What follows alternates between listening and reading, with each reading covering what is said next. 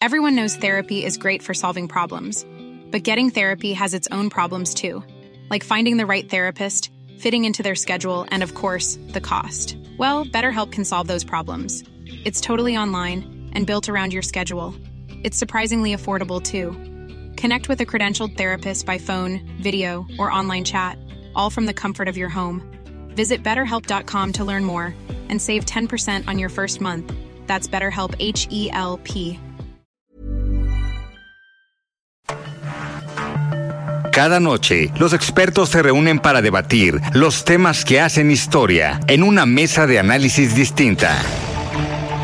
Aquí las entrevistas con los personajes y líderes de opinión, junto al análisis profundo de los temas trascendentes. Alfredo Ceja conduce un programa de Frente en Jalisco por el 100.3 de FM. Iniciamos. Hola, ¿qué tal? Muy buenas noches. Bienvenidos a una emisión más de De Frente en Jalisco, aquí en Heraldo Radio Jalisco, hoy transmitiendo desde la Feria Internacional del Libro de Guadalajara. Hoy, viernes primero de diciembre, quiero agradecer como todos los días en los controles técnicos a Antonio Luna y a Ramón Luna, en la producción y redacción de este espacio a Ricardo Gómez y recordarles nuestro número de WhatsApp para que se comuniquen con nosotros, el 3330 1779 66. El día de hoy vamos a tener esta mesa de análisis de los viernes con Sebastián Mier y con Ociel González. Además, vamos a platicar con Trino Padilla, él es director de la Biblioteca Pública del Estado y de la Cátedra Julio Cortázar. Como cada viernes, les recordamos que nos pueden escuchar en nuestra página de internet heraldodemexico.com.mx, ahí buscar el apartado radio y encontrarán la emisora de Heraldo Radio Guadalajara. También nos pueden escuchar a través de iHeartRadio en el 100.3 de FM. Y les recordamos nuestras redes sociales para que se comuniquen con nosotros.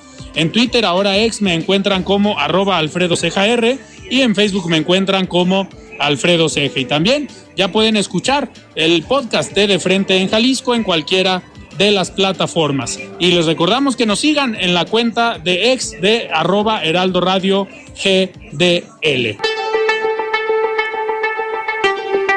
La entrevista.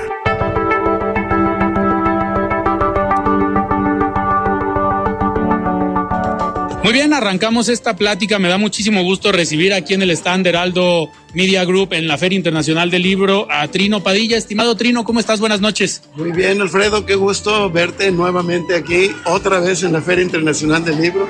Me acuerdo que estuve exactamente hace un año en esta misma cabina platicando sobre los temas de la feria y y varias otras cuestiones que, que había en aquel tiempo. Totalmente, y pues qué gusto que se repita esta entrevista en este, en este marco de la Feria Internacional del Libro.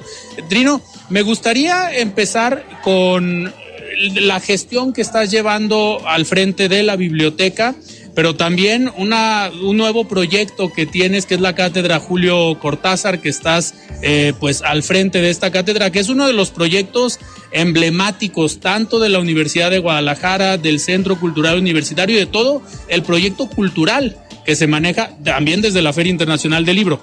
Bueno, sí, de hecho, la Feria Internacional del Libro es parte de ese magno proyecto cultural en general de la Universidad de Guadalajara y forma parte de los proyectos culturales que, como tú sabes, eh, fueron muy impulsados por eh, el licenciado Raúl Padilla.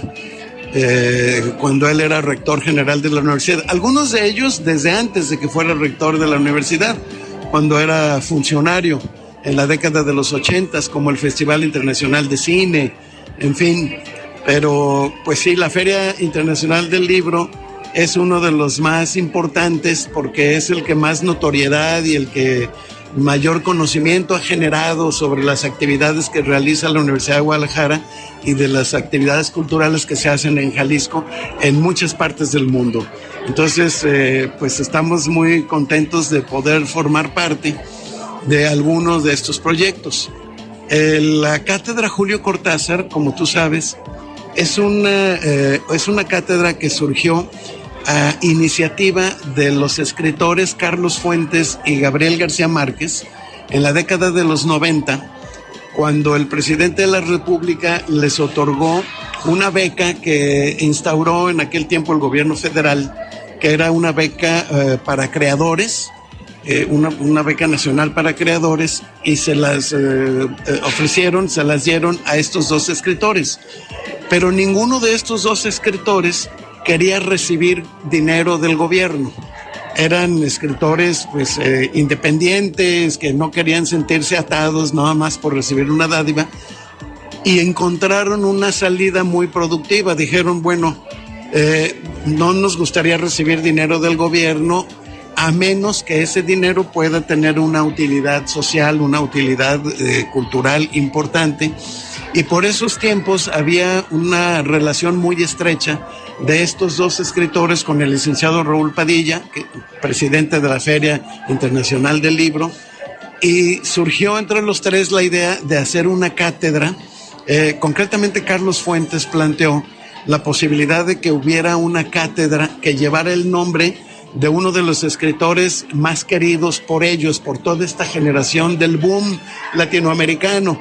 En cierta forma, un escritor al que ellos consideraban algo así como su hermano mayor, ¿no? Su hermanito mayor, Julio Cortázar, un gran escritor este eh, argentino-belga, digamos, eh, el que en realidad vivía en Francia, eh, entonces determinaron eh, donar eh, las becas de creadores que recibían del gobierno para financiar una cátedra que fuera una cátedra pues de alcances universales, ¿no? Es decir, una buena, una buena cátedra con el apoyo logístico, el apoyo material y en especie de, la, de la propia Universidad de Guadalajara lo acordaron con Raúl, que era rector general de la universidad, eh, y así en febrero del 94 eh, nació la cátedra Julio Cortázar, para traer escritores, para normalmente eh, en estos 30 años que se cumplen el año próximo,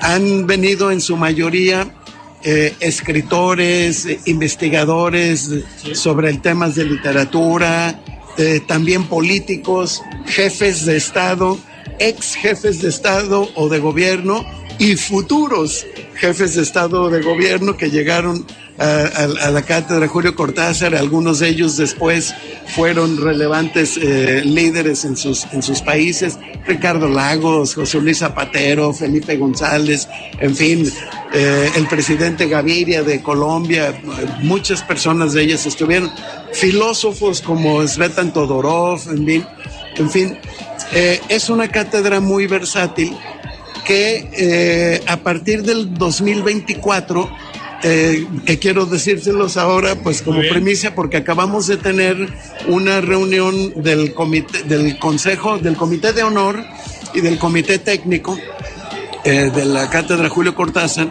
en la que participan escritores, intelectuales y personas muy relevantes, y acordamos ampliar el espectro de temas que pueden ser abordados a través de la cátedra Julio Cortázar.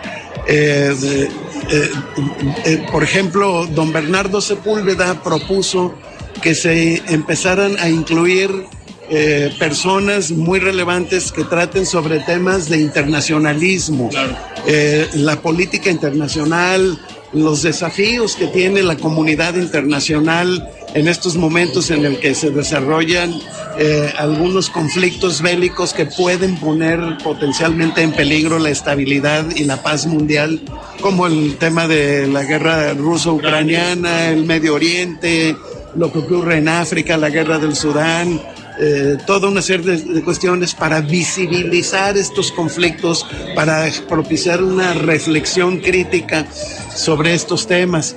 Ese es uno de los temas que vamos a incorporar eh, a partir del 2024 como temáticas.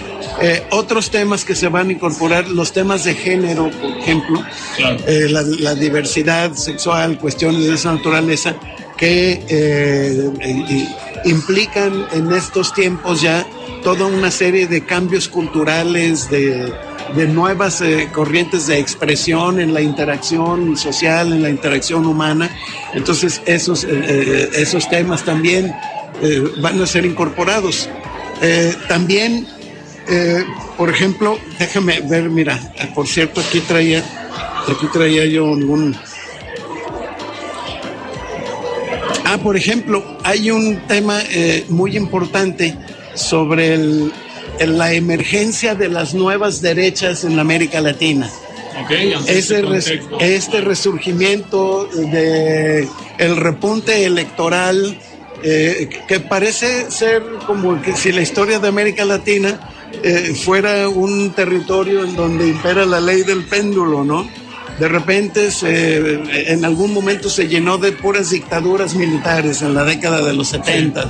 Luego hubo un deshielo y con el advenimiento de los gobiernos democráticos, de repente subían al poder eh, gobiernos considerados como de la izquierda latinoamericana, en fin, y después eh, eh, empiezan a salir del gobierno y empiezan a venir las derechas, ¿no? Nuevamente, como en Brasil fue el caso de Bolsonaro, ahora con el caso de Milei, en Argentina, en fin.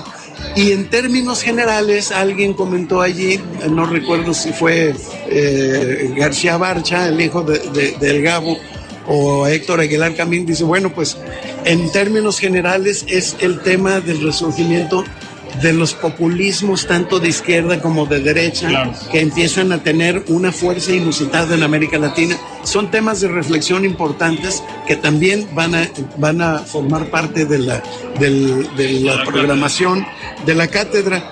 Temas de identidad de género y una cuestión muy importante, eh, fortalecer más eh, la presencia de científicos con temas de vanguardia en la ciencia muy señaladamente los, los que tienen que ver con la inteligencia artificial, con los nuevos desarrollos y los retos que plantean eh, plataformas como el chat GPT, eh, una serie de, de, dispositivos que ya empiezan a, a parecerse si bien todavía no es estrictamente hablando inteligencia generativa, pero sí empieza a parecerse mucho a la, a, la inteligencia generativa de ideas que no existían.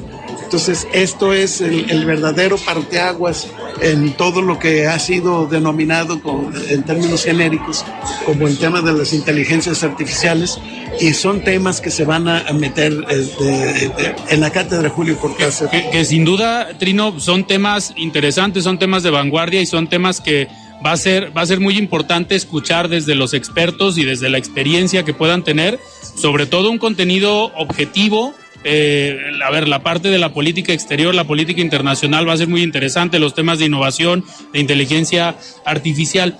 Nos quedan dos minutos. Ah, bueno, te puedo a ver, lo que estamos haciendo adelante, en la Adelante, adelante. En la biblioteca pública eh, hemos eh, puesto en marcha también una serie de proyectos, un observatorio de lectura en términos generales, que lo estamos haciendo con varias instancias de la universidad para promover activamente, o se diría ahora, proactivamente eh, el interés por la lectura, sobre todo en los jóvenes.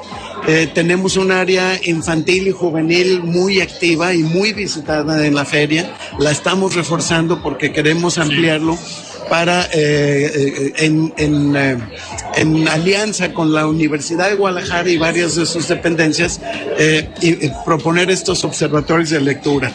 Estamos también reforzando y estableciendo un proyecto para reforzar el archivo visual y sonoro y tener un archivo, eh, un, acervo cinematográfico eh, con una serie de eh, filmes y películas que estaban por allí arrumbadas en el antiguo edificio de la Biblioteca Pública en la sede del Parque Agua Azul, que estamos restaurando, estamos junto con la Cineteca de la Universidad eh, y con el Centro de Estudios Cinematográficos y el Departamento de Imagen y Sonido, queremos hacer que ese acervo con sede en la biblioteca eh, eh, sea un punto que apoye la investigación cinematográfica, la revaloración de todo ese material sonoro y, audiovisual que hay, no solamente del que se produce de manera profesional, películas que fueron comerciales en su tiempo, sino también muchas colecciones particulares, archivos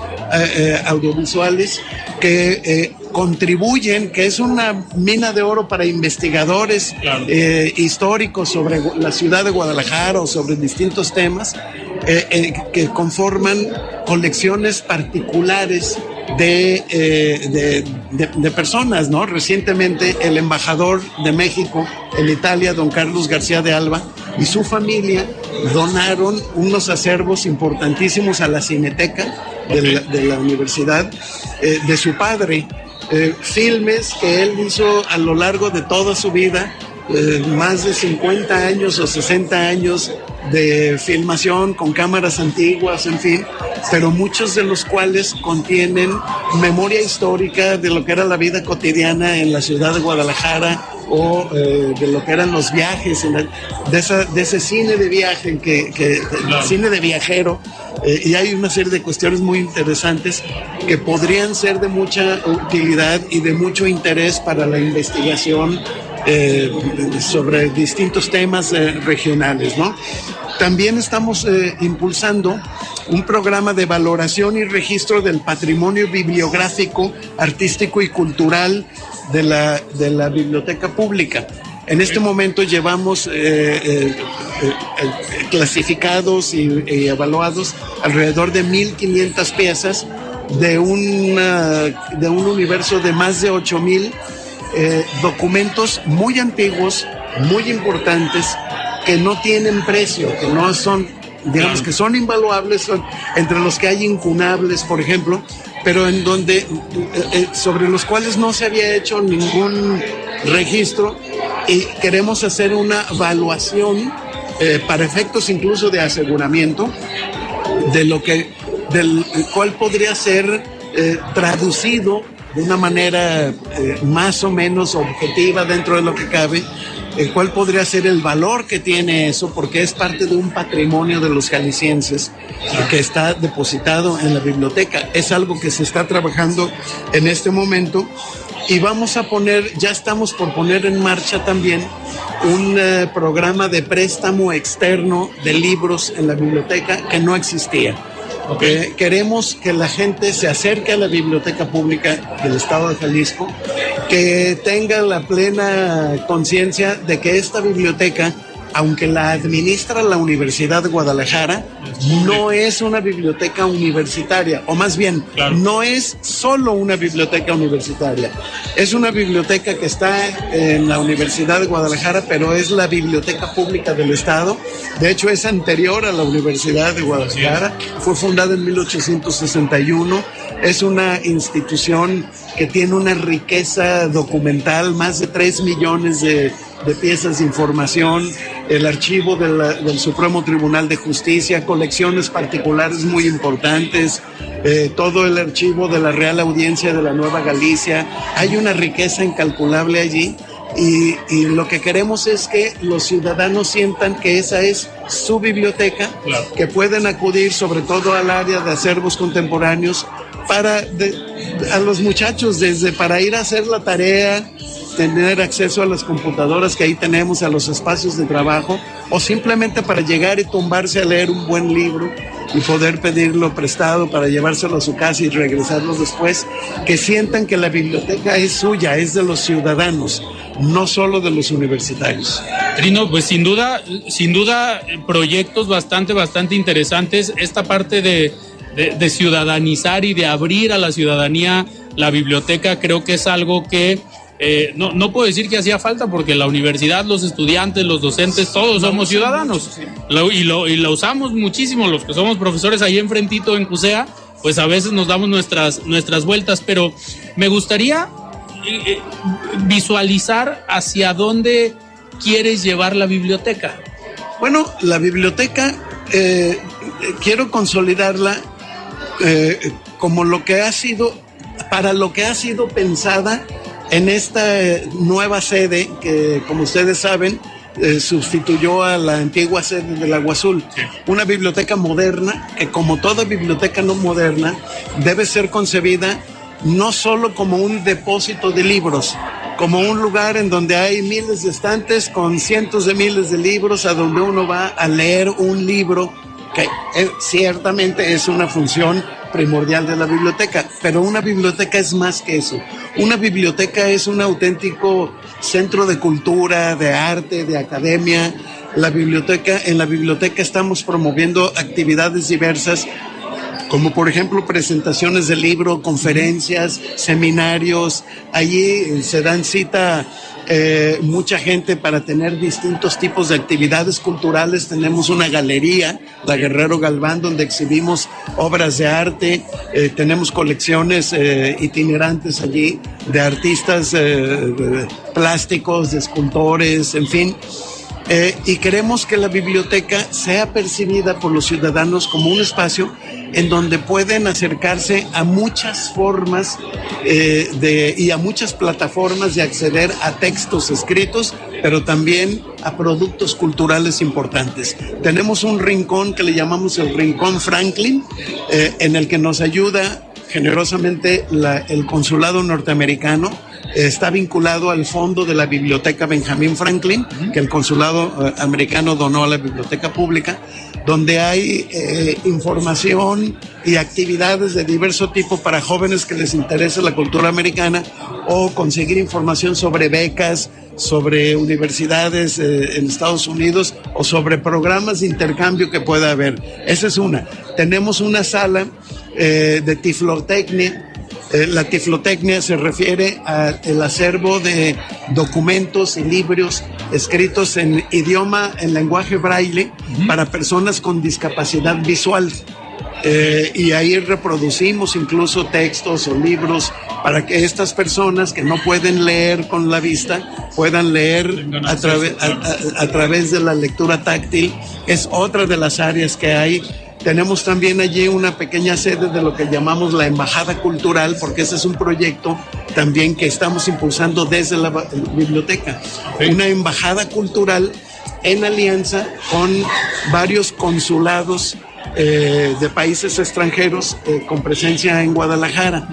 Eh, hacemos proyectos culturales, exposiciones gastronómicas, conferencias de distintos, de distintos temas, en fin para mostrar y para hacer una ventana que, que, que, permita a los jaliscienses vincularse con las distintas culturas extranjeras eh, que tienen personas residiendo en nuestro estado, eh, como, una manera de ampliar, eh, digamos, la, la, la, posibilidad, la ventana de relaciones internacionalistas con, con otras personas. Eso también está en la, la biblioteca. Tenemos un área eh, especializada en el tema de los derechos humanos y del derecho internacional humanitario, que es un tema eh, de creciente importancia en un mundo que, como lo mencionábamos hace poco, pues es un mundo sujeto a tensiones bélicas cada vez mayores. Entonces, eh, queremos promover la reflexión sobre este tipo de temas y abrimos una pequeña sala especializada en el tema de los derechos humanos y el derecho internacional humanitario. Se llama la Sala Tenamaxi, en honor de aquel guerrero indígena nuestro, ¿no? Eh, Trino, nos quedan ahora sí dos minutos para, para terminar. Me gustaría cerrar esta entrevista.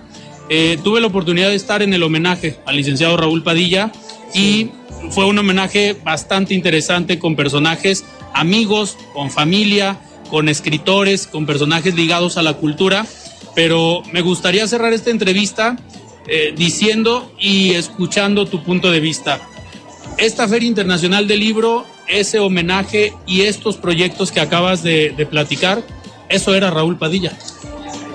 Claro que sí, es, era eso y mucho más. Raúl era un incansable productor de, eh, ideas y cuando no las producía, eh, sabía aprovechar las ideas que otros le compartían para poderlas poner en práctica. Lo, lo suyo, suyo era realizar cosas, tener buenas ideas o escuchar buenas ideas y hacer que sucedieran. Entonces, eh, la Feria del Libro, sin duda, así como la universidad, Eh, lo que te puedo decir es algo que no pude. Everyone knows therapy is great for solving problems, but getting therapy has its own problems too, like finding the right therapist, fitting into their schedule, and of course, the cost. Well, BetterHelp can solve those problems. It's totally online and built around your schedule. It's surprisingly affordable too.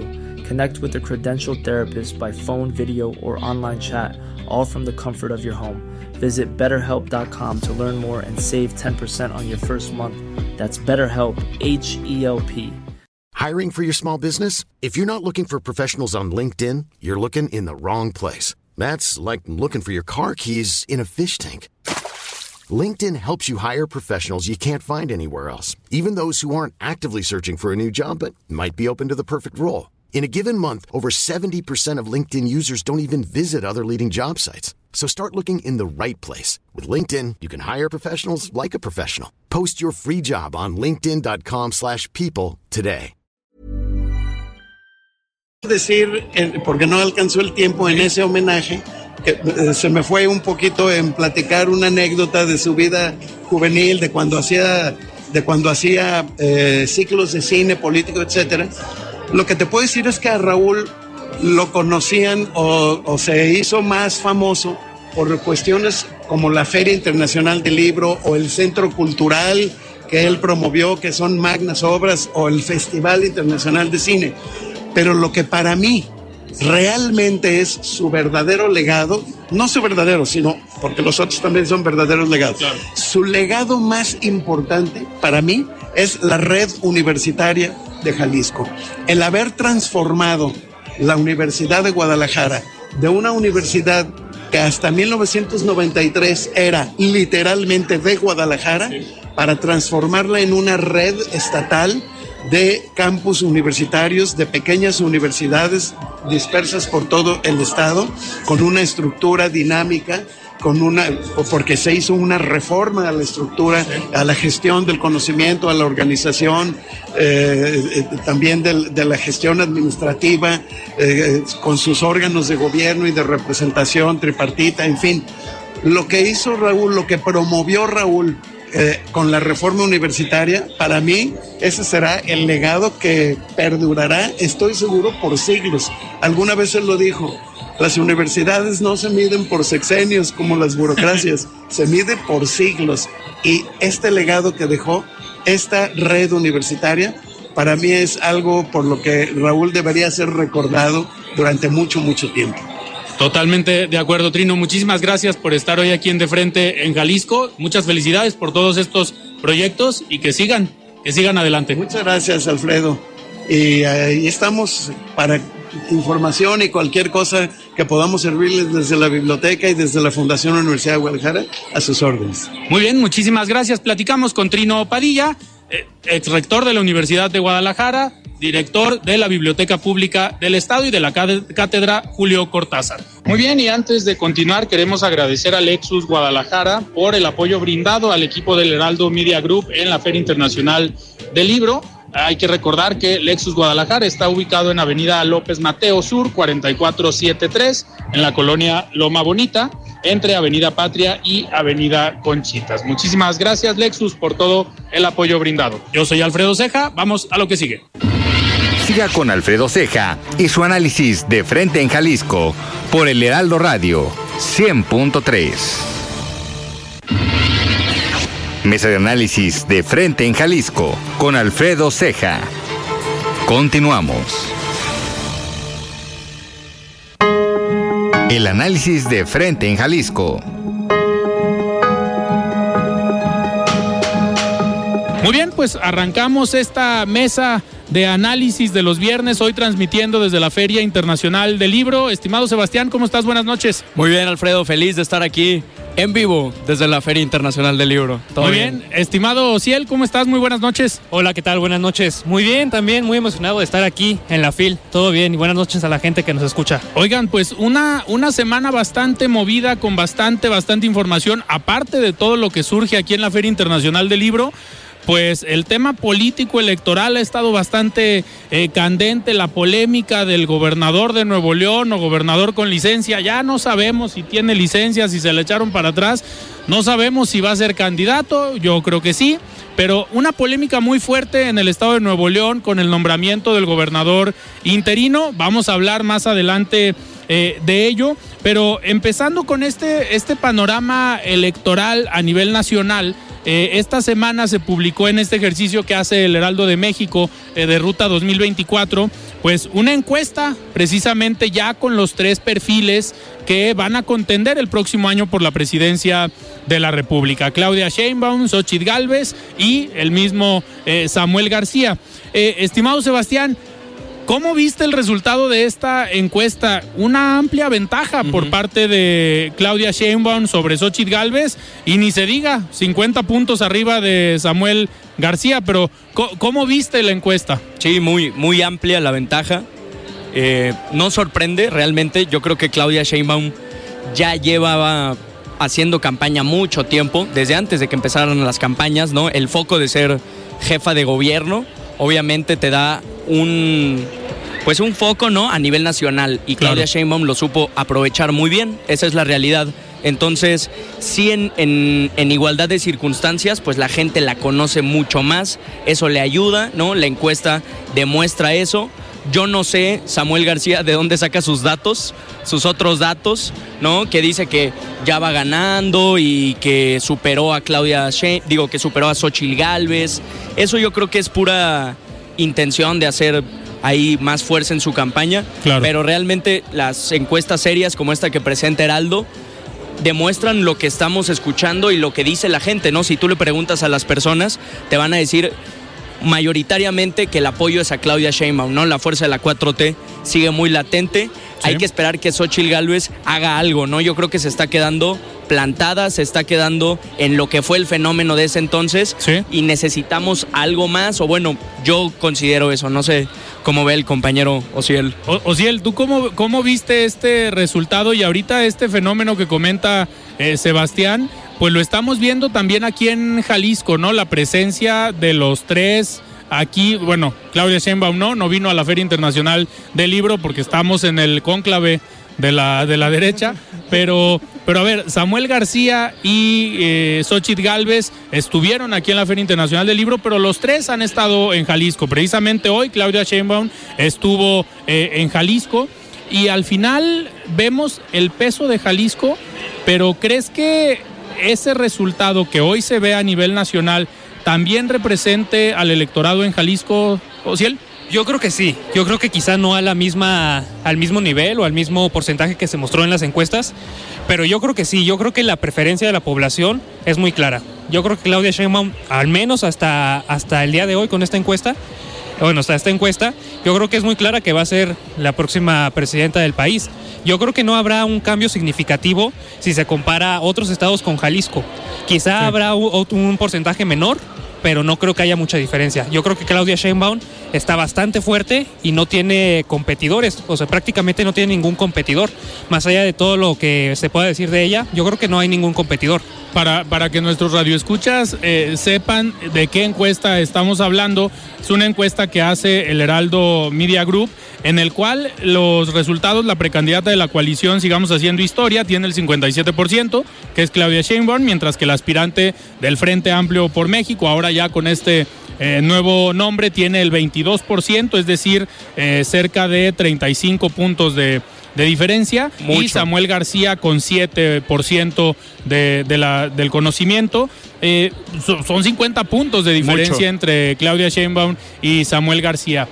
o si él, en Sebastián, perdón, en este, en este sentido eh, la polémica que se ha generado en Nuevo León con el gobernador interino, que si lo dejan, eh, si, si, vale la pena el dejar que el Congreso lo nombre, si les, eh, si les aceptan el oficio en Palacio de Gobierno, ya pusieron vallas, pero al parecer le echan atrás la licencia a Samuel García. Tiene dos días prácticamente porque el 3 de diciembre tendría que estar él pidiendo licencia, es decir, seis meses antes del día de la de la elección, pero legalmente vemos o, pensamos que puede haber algunos algunos recovecos en la ley en donde se pueda Samuel García a lo mejor defender, pero es un escenario bastante complicado para Samuel. Uno, el tema de la candidatura con este, este proceso que está viviendo en Nuevo León y lo que puede pasar después si llega a ser candidato, pero el gobernador interino no es de su equipo, que es lo que quiere lograr Samuel. Quiere todo, ¿no? Quiere todo. Es, es una tragedia, una tragedia lo que sucedió ahí en el Congreso de Nuevo León. Sí. La verdad es que en el momento en el que una sesión solemne se transforma en, en, lo que sucedió, bombas de humo, gritos, portazos, ¿no? 50 patrullas afuera. Fue realmente algo vergonzoso, ¿no?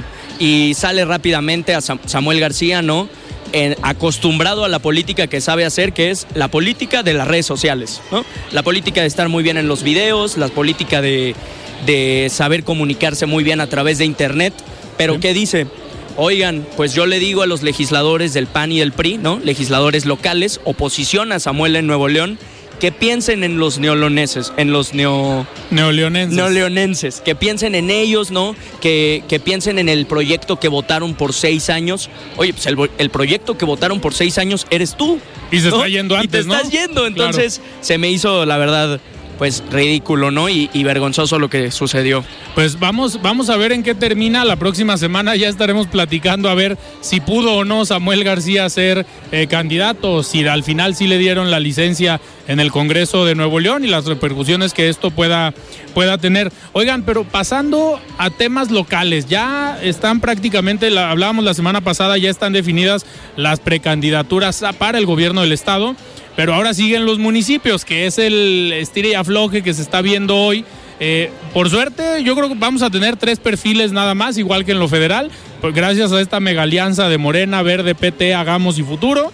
Ya iba a ser una candidata, un candidato, igual con Movimiento Ciudadano y con eh, PRIPAN PRD. Vamos hablando y vamos analizando los perfiles o los nombres. Y vamos empezando, yo creo, por la capital, por Guadalajara que por MC ya sabemos que está como precandidata Verónica Delgadillo, la senadora, eh, no tuvo competencia a pesar de, digamos, el esfuerzo que hizo Salvador Caro y este amague que hace en la semana de irse de Movimiento Ciudadano y que lo reciban en algún otro eh, partido político, pero MC tiene ya, ya el perfil eh, claro. Donde está la incógnita es primero en el Frente Amplio, en PRI-PAN-PRD, que sigla el PAN esta candidatura. Eh, hay dos perfiles que han levantado la mano abiertamente. Uno es Mirel Montes, la diputada local del Partido Acción Nacional, y otro es Diana González, que Diana González, la presidenta del PAN, entiendo que es más por, iba en la contienda para el gobierno del Estado, queda eh, Laura Aro y pues hoy se está perfilando para, para Guadalajara. Y en el caso de Morena, el Partido Verde, el Partido del Trabajo y todos los, todos los demás, eh, pues hay rumores que hablan del mismo rector de la Universidad de Guadalajara, otros hablan que puede ser la candidatura para Morena y ahí hay otros perfiles.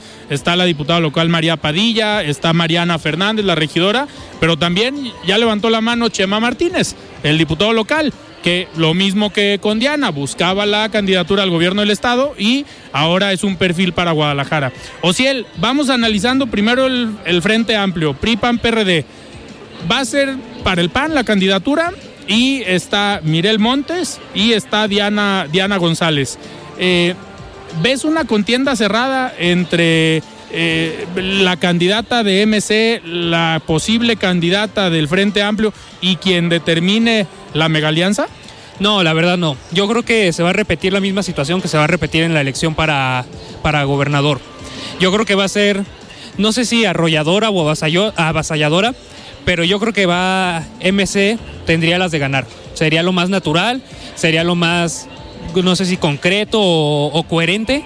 Yo creo que MC, al ser Guadalajara, al ser bastión de MC y todo Jalisco ¿Sí? en general, yo creo que las tiene más sencillas, más fáciles, porque a decir verdad, eh, si somos francos y sinceros, a mi parecer, yo creo que ninguno de los otros posibles candidatos de los otros de las otras alianzas tendría posibilidad de competir con Verónica Delgadillo. Pero para... no, pero no se pueden confiar, ¿no? En Movimiento no, Ciudadano. No, no, para nada. Yo creo que en ninguna elección te podrías confiar. Pero yo creo que si somos francos, lo más natural sería que MC también gane, el, gane la capital. Yo creo que no tendría, no tiene competidores, a mi parecer. Eh, Sebastián, ¿tú cómo ves el panorama? ¿Coincides con Ociel que ya la tiene MC en la bolsa? O... Yo creo que puede ser una elección más competida, ¿no? Sí, no, para nada. Como, como lo recalcó al final, las campañas para eso son. Eh, yo creo que hay, que hay que hacer un ejercicio todos, ¿no? Y realmente pues contrastar los perfiles, ¿no? A final si tú votas por quien tú quieras está bien. En el análisis que hacía antes de que preguntaras, me quedaba pensando y decía, pues bueno, Guadalajara funcionaría como un premio de consolación, ¿no? Para algunos. Para algunos sería un premio de consolación. Entonces la pregunta es, ¿realmente había proyecto? O sea, ¿realmente el proyecto era Guadalajara? ¿Tenías tu proyecto de, de a Sí. nivel Jalisco? Te dicen que no, el premio de consolación es Guadalajara, hay proyecto ahí, está pensado. Esa es la incógnita, ¿no? Y esa es la pregunta. Que, que en este caso, pues los perfiles que desde un inicio levantaron la mano para Guadalajara serían la diputada Mirel Montes, que es esta parte, digamos, es parte de la bancada joven, así se denomina la bancada del Partido Acción Nacional en el Congreso del Estado, pero es esta sangre nueva o estos perfiles jóvenes dentro del Partido Acción Nacional que tal vez traen esta idea de cambiar la, la forma de hacer política, ¿no? No de, de recordar al PAN con aquellos perfiles de edad mayor, a lo mejor mucho más conservadores, sino una generación nueva con la intención de abrir la perspectiva de la generación de políticas públicas, de abrir el diálogo a temas importantes y a temas mucho más actuales. Temas de este siglo, ¿no? Es, esa es La ventaja, yo creo que puede tener eh, un perfil como Mirel Montes, ¿no? Sí. Y, y ahora este, esta nueva ola del, del panismo, ¿no? ¿Quién imaginaría que Xochitl Galvez sería el perfil del PAN, ¿no? Una mujer que apoya los derechos LGBT, que es pro aborto, que se ha manifestado en muchas ocasiones como feminista, ¿no? El tío panista de 70 años le da un paro cardíaco, ¿no? En, el momento de escuchar el perfil. Pero pues es ahora eh, la tendencia de la política, ¿no? Perfiles mucho más disruptivos, perfiles que hablen de forma directa a la población y yo creo que estamos frente a una campaña por lo menos interesante, competida, pero con una clara ventaja, eso sí, a Movimiento Ciudadano. Claro. Oigan, y a ver, en el caso de eh, Morena, Verde, PT, pues hay un escenario incierto, no se sabe todavía quién va a ser la candidata o el candidato a Guadalajara. Donde hay un escenario más real es en Zapopan, donde parece que ya la candidatura la tiene amarrada Pedro Kumamoto en esta intención de sumarse a la alianza eh, con Morena. Pues Pedro Kumamoto ahí ya tiene el carrito, el carrito seguro para Zapopan, ¿o Ciel? Sí, pues bueno, ya se vendió. Digo, lo mínimo, lo mínimo que se podría esperar, ¿no? Ya se vendió, ya traicionó sus ideales. Lo mínimo que le podría tocar, el hueso más pequeño quizá que le podría tocar es la candidatura. De modo que no se le hubieran dado a él.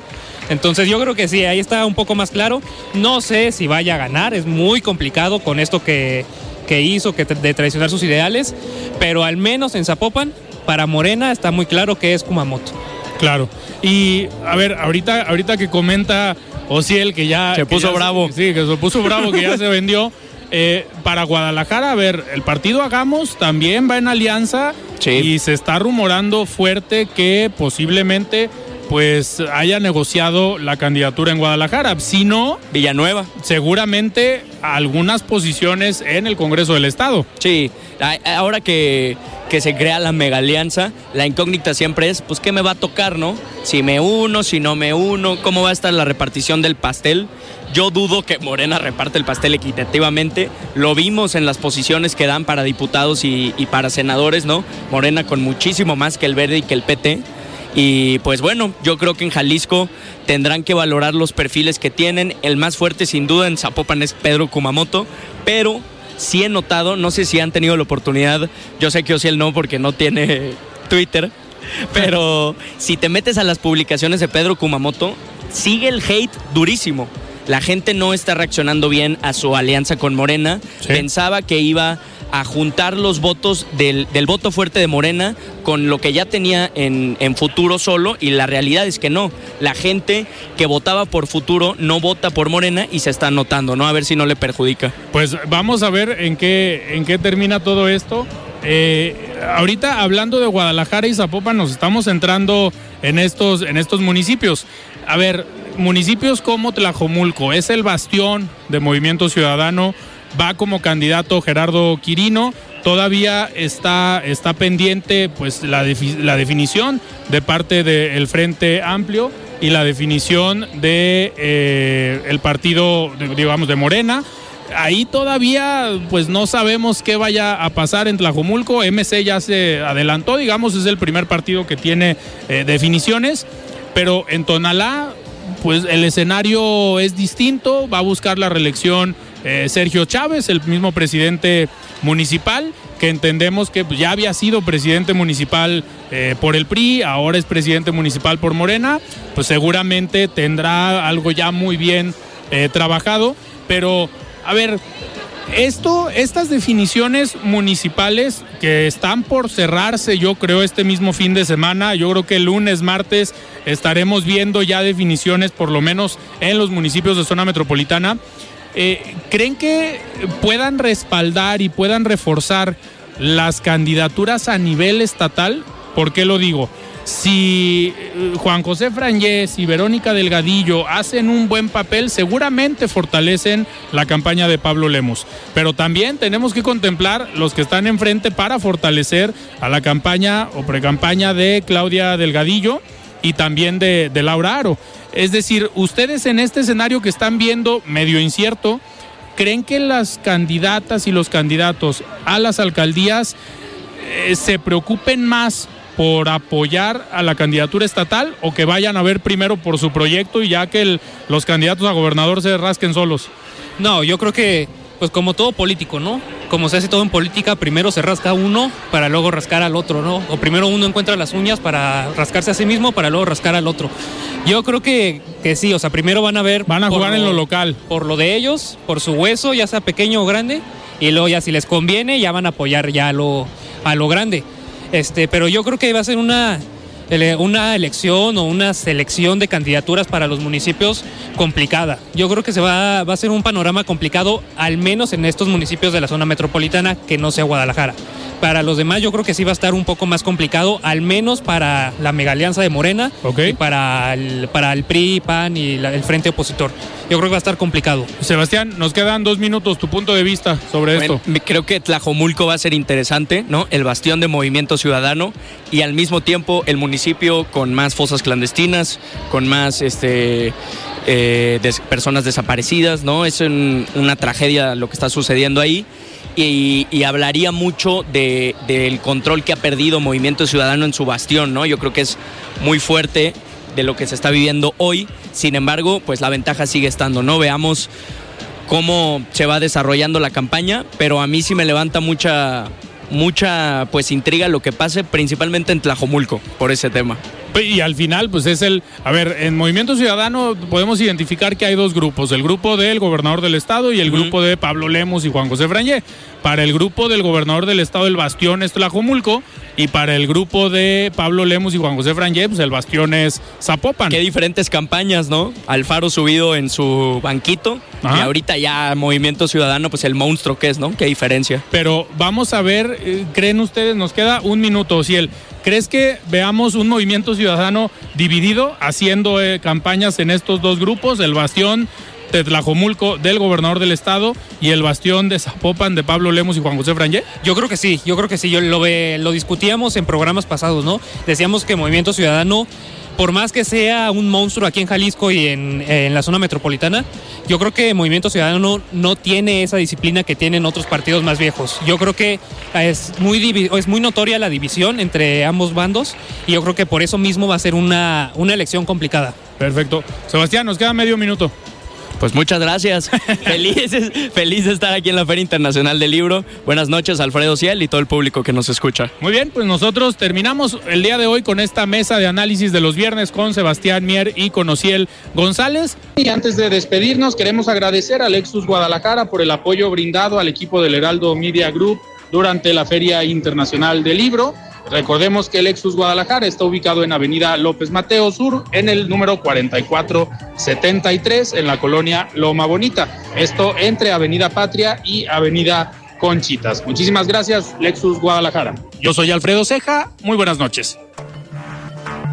Alfredo Ceja los espera de lunes a viernes para que junto con los expertos y líderes de opinión analicen la noticia y a sus protagonistas. Esto fue De Frente en Jalisco, otra exclusiva de El Heraldo Radio.